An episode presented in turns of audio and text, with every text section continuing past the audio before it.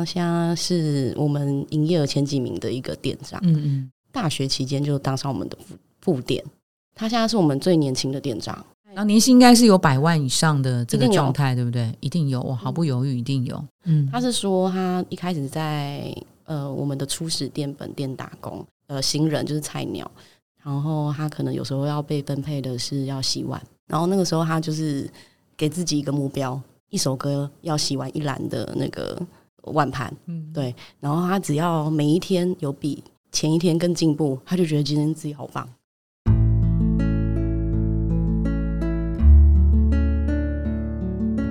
植牙诊所帮你一生都精彩，从新鲜到退休。Hello，大家好，我是主持人 Pola。新鲜人的内容策展呢，在第一份工作之后，进入梦幻无限公司，找到一份喜欢的工作，全然付出。我们相信，一份值得尊敬的梦幻工作，来自一场相互尊重的梦幻面试。当问题被听见了，彼此的距离就能够更加的接近。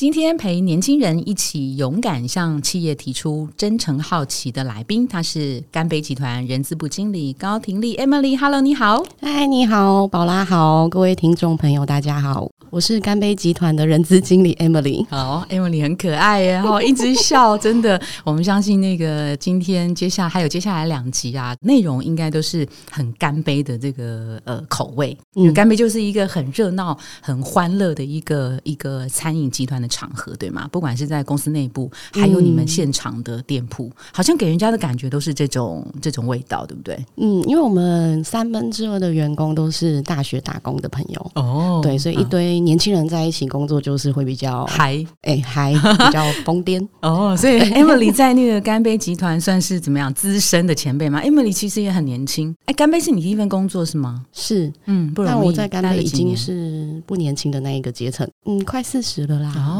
对在干杯集团同一份工作，餐饮业可以做这么久，很不容易哦。哈，应该这个工作是他心中觉得很值得尊敬、很有热情的一个工作哈。那我们今天之所以会请呃 Emily 来跟我们聊，主要是在求职面试的过程当中，求职者他通常都是被问的机会比较多。被指定提案的这个题目的机会比较多，往往那个求职者他要在面试的过程当中，他要勇敢的问出他自己的问题。他会第一个他他可能没有时间，第二个他他担心，他害怕，他怕问了。反而会影响到坐在他眼前的 Emily，会用别的眼光来看他哈，所以其实不是的哈。那我这边就先呃帮年轻朋友问，你期待年轻人进入这个公司之后可以待几年？那通常通常我们如果被问到这个问题的时候啊，老一辈的就会想说，哎。你问这个问题是什么意思？你是想要待三个月就要走吗？还是怎么样？那其实年轻人会发问这个问题，心中真正的是想说：诶，那你公司你会怎么样培育我年轻人？你对于我未来的职涯发展，你会用什么样的方式来吸引我在这家公司长期的发展？你们会怎么样回答像类似这样的问题？其实我们觉得这一题很很有趣，嗯，有趣哦，好，嗯，真的很有趣，因为通常现在我们现在是缺工的时代嘛，嗯，其实是反而是我们企业端会嗯很想要问说，你你要待你你想要待多待久？因为原则上其实嗯，当然就是呃，我们如果是理念啊或目标是一致的，就是嗯新鲜人他们的想法跟我们的公司理念一致的话，当然是永远的走下去是最好的、啊。嗯，情投意合的话，就是我们希望每一个员工都可以成为未来的经营者。呃，像 Emily，你真的有被问到说，你希望我进来之后可以待几年？你期待我待多久？他们通常不会这样问，通常是会问问说，呃，你们调薪的频率，哦，是是是，我下一次晋升的机会。哦，对对对嗯、我们想要把这一题的回答权其实是还给求职者。嗯，你应该是你想要待多久，哦我们就陪你到多久。是我们其实是想要表达这个，嗯然后再来是呃，我们有很多很棒的制度，所以嗯一定可以让你成为这个你想要钻研的领域的专家。嗯哼，所以我们有强调我们呃烧肉大师、国务之王，对，只要你有心想要经营这一块，我们可以陪你走到这边。对，待几年？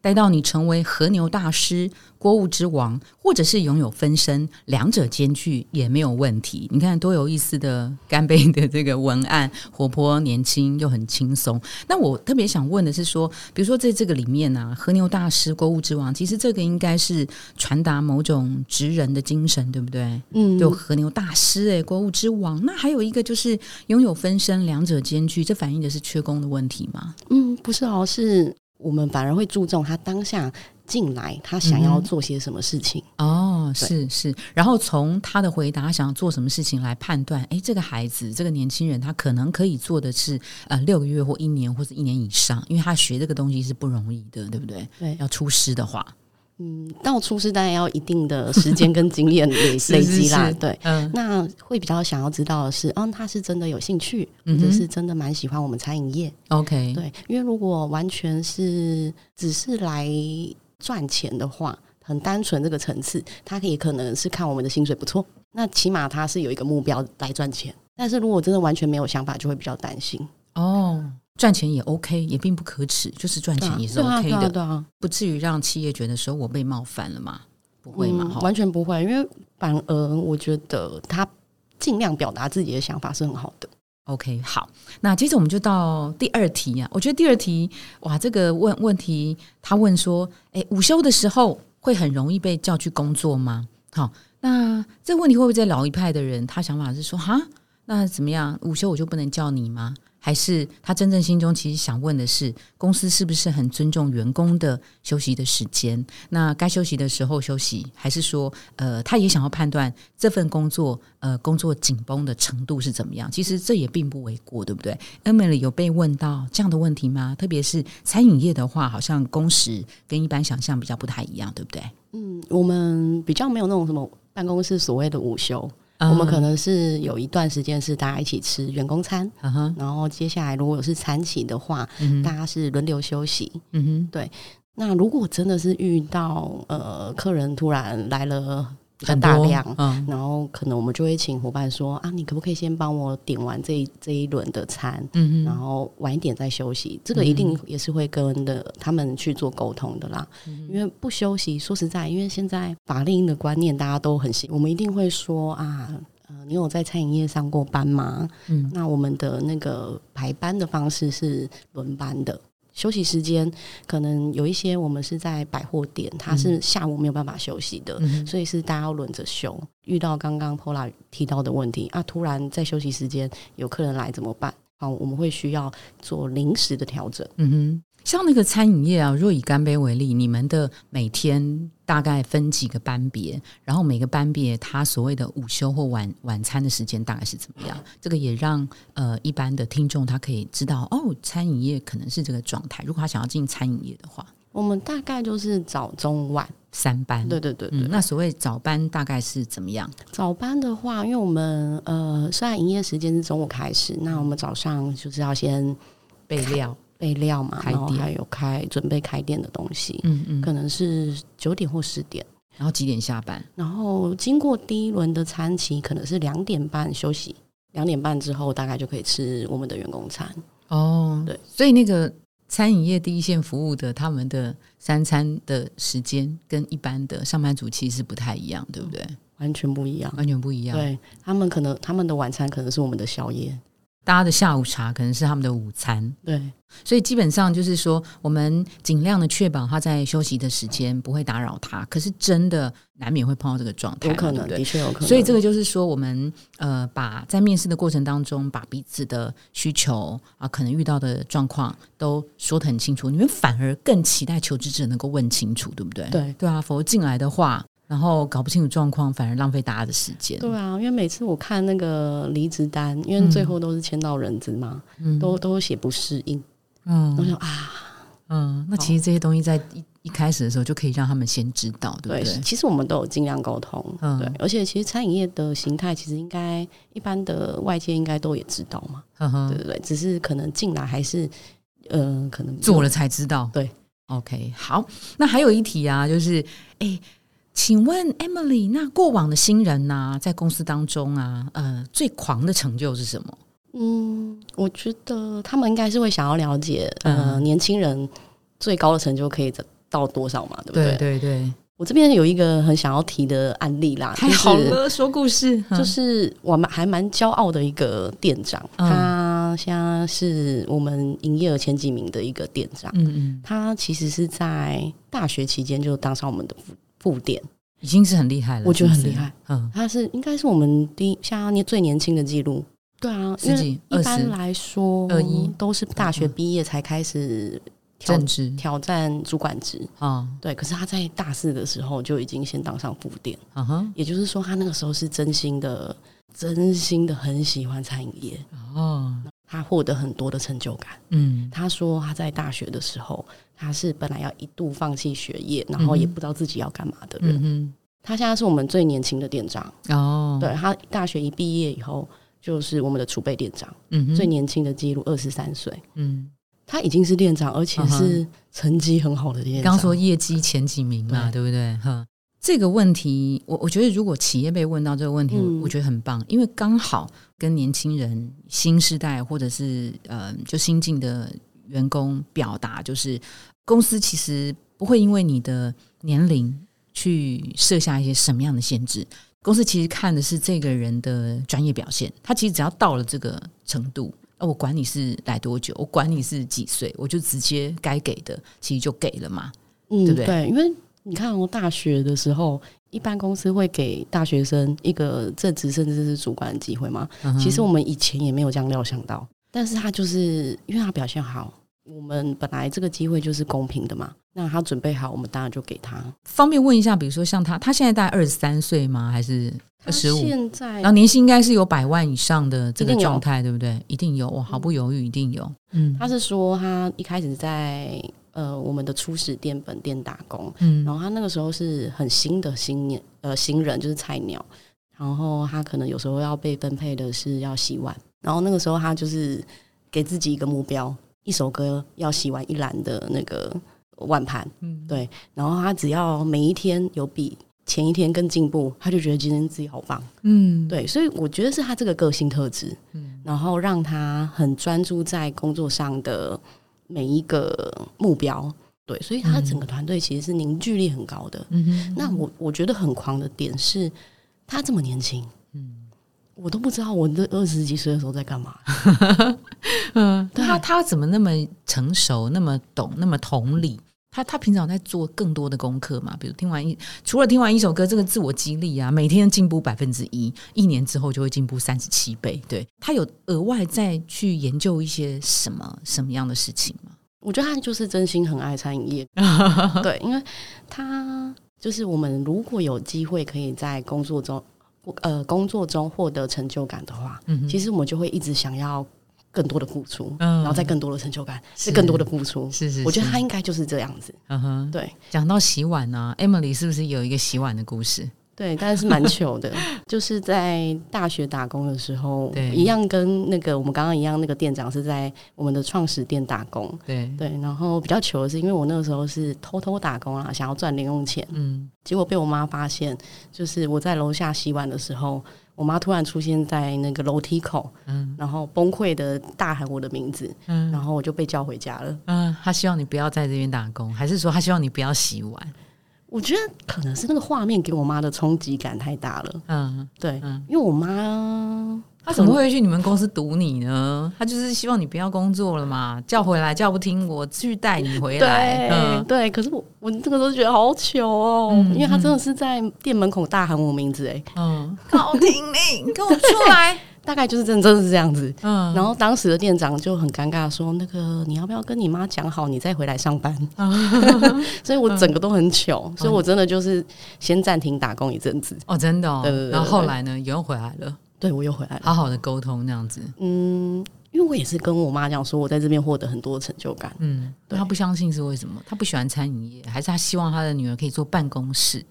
啊，我觉得我这一辈的父母应该都是这样想啊，就是啊，都已经把子女送到大学了，嗯，是不是应该要有一个很不错的工作？嗯，那怎么会去做餐饮业？是是，我们补充一下，那个婷丽是福大日文系的嘛？对，哦，所以父母亲可能期待你是去，比如说贸易公司，或者是呃文教业，或是跟做跟日语相关的。好，对这绝对不会是餐饮业，而且他看到的那一幕还是在厨房洗碗。对，OK，好，那还有一题哦，哇，这题很难呢。如果裁掉百分之九十的员工，会留下哪些人？请问这真的会在面试的过程中发生吗？我觉得这一题，如果我们在疫情啊，或者是过往所谓经济衰退、金融风暴的时候，在讨论大衰退的时候，可能会出现真的是这个状态。那平常的时候会问到这个问题，可能是有危机意识的人会问，会不会用人主管会觉得说，嗯？你是怕被裁员吗？你是对自己没有信心吗？你是有什么曾经有被 fire 过的经验吗？所以你会这样问吗？哎，你真的真的专业表现能力不好，那我要不要录用你吗？哦，不是，其实问的是在公司眼中，到底谁才是公司最想保留的关键人才？我去 interview 这个职务是不是对的那个方向？其实他们心中应该是要问这个吧？哈，嗯，应该是你有被问过这样的问题吗？直接问裁员这件事情是没有啦，嗯，但他们可能会想要了解拥有什么样的特质是公司最需要的。哦，对其实我觉得这个就以这个题目其实真的蛮有趣的，因为通常真的很难问出口说啊，如果是九十趴裁员的话，那个我会是里面的九十趴吗？对吗？很奇怪，对不对？所以如果是说担心这样问，担心这个问法被被大家打个问号的时候，其实这个换句话说，我们先用正面表列来问。啊，如果真的是对方呃听不懂，或是打一些官话的时候，你可能再用这种比较辛辣、直白、负面的的这个这个问题去问，也或者是他可以顺应着一种情境，诶，但在疫情发生的时候，干杯是很 OK 的，很 OK 的。哦，我有被问过这一题，嗯，嗯。因为那个时候疫情呃已经快三年嘛，对，就是延续了三年，嗯。然后的确有求职者来问说，哎、我因为我看到新闻，餐饮业都比较辛苦一点。海啸第一排，哦，疫情第一排，对对对，然后就问说，哎、那干杯现在还好吗？什么的。嗯嗯嗯然后我们就笑笑说，当然还好啊，好的不得了，怎么会？不然怎么会让你来面试？是是是，对我们嗯还是需要人才这样子。嗯，所以他如果担心，他可以从外围的环境开始问，对不对？因为、嗯因为他就会把这件事情的呃归因归就是因为外围的环境的问题，不会让对方觉得是我专业能力不足嘛，对不对？然后这个问题是可以知道公司在面临一些经营呃困境的时候，呃，比如说以餐饮业为例，到底哪些是真的一定要保留的关键人才，对不对？好，那如果假设现在不管是不是面试，Emily 被问到这个问题，你们会怎么回答？比如说以干杯为例，以餐饮业为例，最想要留下的是哪些人？是第一线的服务人员，好像一定要保留某部分；还有第二部分，可能真的是所谓的店长、副店长、关键人才，或者是呃行销企划，或者是商务拓展这种的关键人才。餐饮业怎么定义关键人才？嗯其实我们这在这三年呢、我我不能说完全的非常安稳，的确嗯我们也有很辛苦的地方。是是，然后这三年我们也是一直不断的在改变，嗯，对，所以不不能说是啊九十趴我要踢掉哪一个族群，好像不能这样讲。嗯这九十有点太夸张了。对，我觉得好像是反而在这三年的过程里面，我们发现能顺着我们的硬硬的脚步走的员工很重要，嗯哦，顺着脚步对，跟上脚步。必须跟上，因为我们公司也很努力在改变。因为疫情的那个当下，我们总不能什么事都不做吧？嗯，就啊停呃那个餐厅内用停用，嗯。嗯，我们那个有一阵子是疫情是这样嘛，不能进餐厅吃饭嘛，那我们都不用做生意了，那怎么办？那所以我们就赶快想办法要开发便当。那如果那个时候我们的呃现场伙伴没有办法赶上我们这个脚步，嗯觉得啊怎么改改改成卖便当？嗯然后卖便当好麻烦，因为其实卖便当其实工作的辛苦程度又不一样，我们一定要热热的便当送到顾客的手上，所以那个时间压力超大的。那如果这个时候没有这些应变能力的话，他当然就会很难跟着我们一起走了。嗯哼，当然，刚刚除了 Emily 讲的跟上公司的脚步之外，如果他能够领导公司改变，他能够更前瞻，呃，看到公司可以怎么样的调整跟建议，那我觉得就是呃人上之人更厉害的，更厉害更厉害。好，那还有一个问题就是。请问啊，我在公司要待多久才能够当上主管？会有这个做多久的这个潜规则嗯或者规定吗？曾经被问到过吗，？哦这题真的蛮常被问的，嗯嗯嗯因为大家我觉得工作的时候很难不去比较。嗯，就是哎，我比他久，为什么他升比我快？哎，真的也吼，这个很难。我我虽然我每次身为人资，我都要一直跟大家讲说。不要比较，比的很辛苦，一定要一定会比较的。对，可是我也懂，难免就是会这样子。是是，但我会建议就是要换一个角度来想啦。就是与其你一直想为什么，嗯，不是我，换个角度想，应该是他一定有你没做到的事情，所以他比你快。嗯哼。那至于年资久不久，刚刚的我们那个店长那个例子就也很明显，不需要多久，或者是你一定要年纪多大，你有多少的经验才真的有这个机会。这个机会本来就是开放的。那如果这个机会不是你拿到的，那可能真的要换个角度想一下。嗯 m a y b e 可能是他做到了你没做到的事情。嗯对，这个看起来应该对方是要问说，我升迁会不会考虑到我的年纪，或是会不会考虑到我来公司没有多久，所以呃，这种升迁的都是按照旧的制度，呃，资深的先往上，就慢慢爬格子。这种对年轻人来讲，他其实不太喜欢。所以，呃，有的时候企业可能可以表达的事情是，可能你用故事来说明，让他知道破格运用，或者是呃以专业胜出，以能力来写履历这件事情，才是你们自己心中呃所要真正好的人选。所以，那个求职者问这个问题的时候，他可以多准备几个，比如说这一系列应该是跟升迁有关。第一题叫做“我要待很久，论年资，论年资辈分才可以当吗？”没有。那他第二题他就可以问说：“那公司升迁的制度是怎么样？”多久平和一次？一年一次？好久哦？还是一季一次？还是每个月一次？那平和的标准是什么？他可以把它问清楚，对不对？完全，而且我可以讲很久。真的？哎，现在会真的问这个问题的人多吗？他们会直接说调薪哦。我下一次我可以怎么调薪？是是是，对。所以呢，我就会开始跟他介绍这个制度。是是，确实，在我们发表的报告当中，最常被问到的。就是跟经济相关的内容，比如说多久调薪、调薪多少，然后你们奖金多少，这种很很务实的这个东西，应该不至于大家不敢问吧？我觉得问了最好哦。就他不问，你们也会直接的，比如说在面试的中后段会告诉他们这些事情吗？我会大概介绍，可是如果对方问我，就会知道你是一个很有目标的人啊。那这样很好啊，因为我觉得工作本来就要有一个目标比较好，不管是钱还是成就感还是什么，我觉得要有一个目标，你才不是浪费时间嘛。嗯哼，对啊，工作都要花时间八小时在这家公司了，是总是要获得获得一些什么。那另外再问啊，Emily 最喜欢被问到哪些？我所谓喜欢是说，哎，我从他的问题里面，我可以判断他是个什么样的人。我们的工作氛围啊，会很严肃吗？然后大家会不会很难相处？嗯，那我觉得嗯蛮有趣的，就是直接已经先想象在我们这边工作会如何。那我会觉得，那至少他是有兴趣在我们这边工作，才会开始想象。嗯哼，那我也会跟他说啊，我们大家都年轻人，真的不用担心。嗯，你们可以一起玩，就算嗯工作再辛苦，至少你可以认识很多新的朋友。我们人资部门就有几位新人。他那个时候在面试的过程里面，我就充分的感受到他对晋升是很有目标的。嗯哼，可是我反而不会有压力，我我反而是在面试结束之后跟我的主管讨论说，既然这么有目标意识，他进来如果真的表现的好，我们就要帮他。嗯，对。那目前感觉上他就是真的呈现，呃，我交的交付的任务，他也很努力的达成。然后我也尽量的帮他争取机会，嗯，我觉得这就是一个呃很正向的循环。